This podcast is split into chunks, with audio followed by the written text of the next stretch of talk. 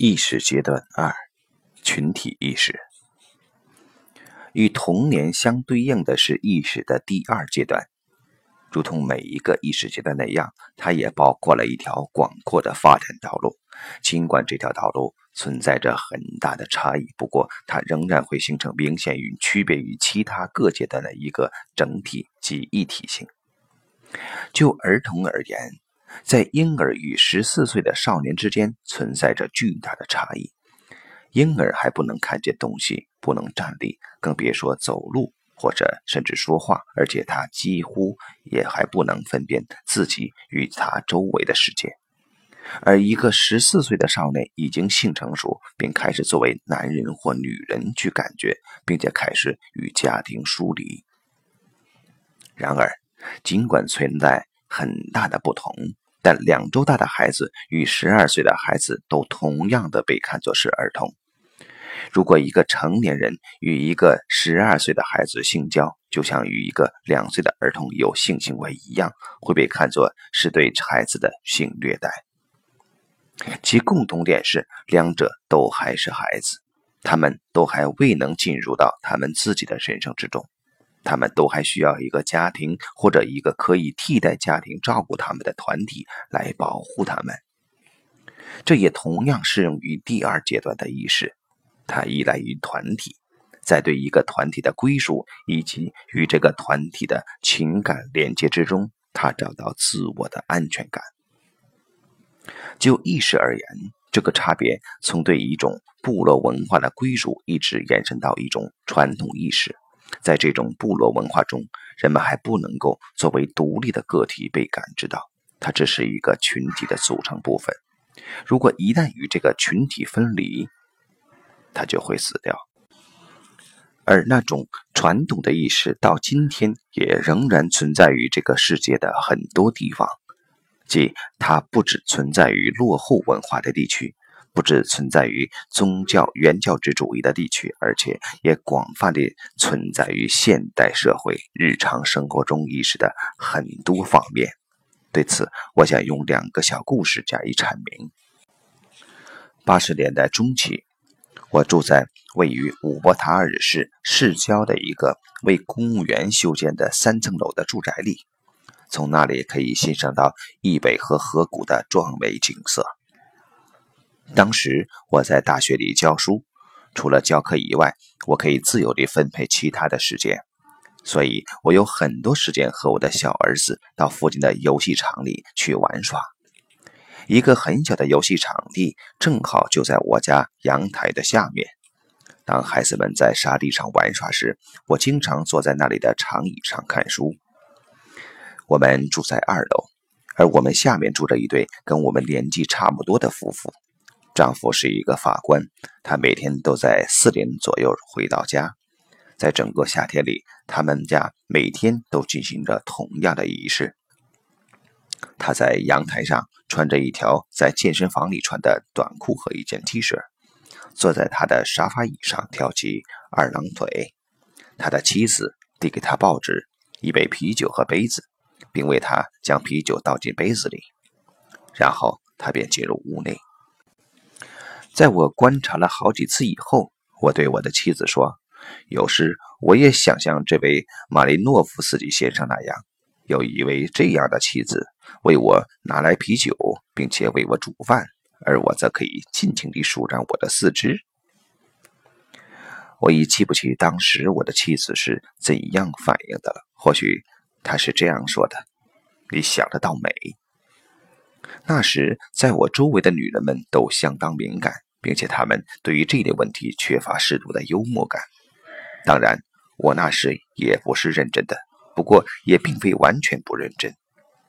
这看起来，不管是马林诺夫斯基先生还是马林诺夫斯基夫人，都对这种家庭分工与彼此之间的相处方式完全的满意。我也从未见过他们之间发生过争吵，尽管我至少也经常像我的妻子那样的煮饭，并且我们对于照顾孩子也完全有分工，但我们却经常争吵，并且有时候还很激烈。所以，在我看来，传统的角色分工中存在着一定程度的和平与安宁，而这种和平与安宁，在我们现在的生活中已经遗失了，不复存在了。由于我的生活中时常缺乏和谐，所以我感觉自己偶尔会被他们那种生活所吸引，但只是偶尔而已，并且这也只是理论上的想法，因为我知道我的妻子不会这样配合，我也完全清楚我自己也不可能再做这样的游戏。我的意识不允许我再这么做，我不可能再真的想要过这样的生活了。我们达成了另一种分工的默契，并且以后也会这样。但马林诺夫斯基先生所生活的那个世界却不再是我们的，也不再是我的。我们生活在同样的房子里，房间有着完全一样的格局，而我们却生活在两个完全不同的世界中。究竟是什么形成了这不同的世界？是什么让我们不同？正是我们的意识，是不同的行为方式和价值观。简而言之，马林诺夫斯基先生和夫人生活的传统已不再属于我们。我们已经离开了他，并且我们也不可能再回去。即使我们也曾偶尔对他心怀向往。十年以后，我坐在我们位于埃菲尔的房子的窗户旁边。这是我父母的房子，我们是几年前搬到那里的。我看见我的邻居马斯特。马斯特在六十岁时停止了正式的工作。他曾是一个砖瓦匠，如今不想再为薪水而辛劳，但他仍然像以前一样整天的工作，不是这里刷刷墙。啊！不过，首先是整理好他自己的大花园。我最喜欢看他除草，他的花圃被绿草和果树所环绕，而这些草坪和果树一直是他亲手修剪的。这是一种艺术。我曾经好几次试着像他那样修剪草地，但几乎连一根草茎都没有折断过。相反，两分钟后，我却感到腰酸背痛了。马斯特仍然在一种。宁静与均匀的律动中割草，即使你仅仅只是看着这幅画面，也会沉浸在冥想当中。我的妻子也跟我有着同样的印象。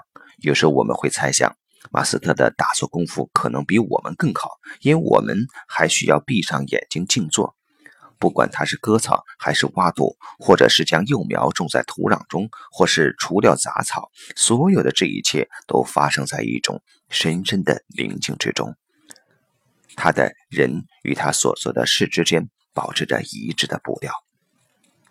马斯特也生活在一个与我不同的世界当中，甚至比马斯洛林斯基的世界还要不同，而且他看起来对这样的生活感到满足。度假为什么要度假？我干嘛要到别的地方去？他在我们为数不多的几次谈话中，有一次这样说道：“不，他不能理解这种事情，他也无法理解。当我的儿子们在做了我不赞成的事时，我会和他们讨论，并询问他们的动机。”他说：“给他们一耳光，他们就老实了。”他的妻子当然也必须按照他说的去做。这根本无需多说，但是，在他的世界中，他远远算不上是一个暴君，也没有专断的家长作风，而是一个带有些许幽默感的可爱的安静的人。这就是他的世界。当他偶尔问起我的世界时，他总是带着微笑的倾听，并想象着他自己的世界。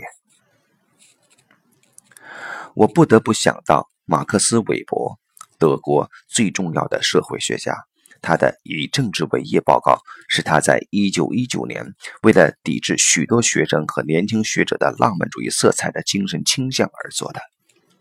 在这个著名的报告中，他提到了一个托尔斯泰所写的故事。韦伯写道：“托尔斯泰笔下的一个俄国农奴在临死之际。”回首他这辛劳困苦的一生时，他却感到满意和对生命的满足。这种源于完全接受既有的、被认定是命定的生活状态和传统，尤其是宗教传统的那种单纯的幸福感，在今天是永远的过去了。对于当代的经过思想启蒙的人们而言，有一点是肯定的：自己的这一生应当怎样度过，必须要由自己来决定。生于我们这个时代的人们的命运，是勇敢的去接受，而不是去寻找新的限制。人们需要承受的，首先是在这种迹象之下，不存在一种可以预先确定的，能够为个体的生命指引一个方向，并且提供某些类似内在满足的事物及意义。每一个决定都可以使情况变得完全不同。生命是纯粹主观的，并由此而具有很大的随意性。我可以这样生活，也可以那样生活，而什么才是正确的，没有人知道。对于马克思韦伯而言，这就是现代社会所付出的代价。自韦伯的报告以来，差不多已经过去一百年了。现代人已追随了后现代主义。我们在一个离所定义的后一时代并不近的时代中生活，在其中，我们突然且毫无预料地再次准备好过不同形式的宗教生活。不过，这并没有与韦伯的观点相矛盾。今天，人们可以穿过宗教超市的各个货架，挑出自己人生的主宰，然后到款台结账。至于人们是否买到了对的东西，仍然是个未知数。不管怎样，至少表面上看起来就是如此。我们是否真的拥有这样的选择，或者是否这只是某种特定世界观的看法？我会在以后对此加以研究。首先，我感兴趣的是这个问题，即是否现代或后现代真的是一种发展的终点。在这种发展的过程中，人们越来越多地从更大的意义的关联之中解脱出来，并且最终独立地站立于世间，且必须决定，他能够赋予他的生命以怎样的意义，或者他是否能够赋予他的生命以意义，或者，就算这种发展还不是一个独立的阶段，如果我们继续向前走。它就会引领我们进入一个崭新而完全不同的整体之中。不过，我完全同意韦伯的是，老旧的时代再也回不去了。无论是马林诺夫斯基还是马斯特的世界状态，对我而言都是不可及的。这种对于简单、连接和整体的怀念，必须向前迈进，并且在去往那里的路途上。他们也不能够绕开自我的孤独与分离。这个自我是完全孤单地看着这个世间的。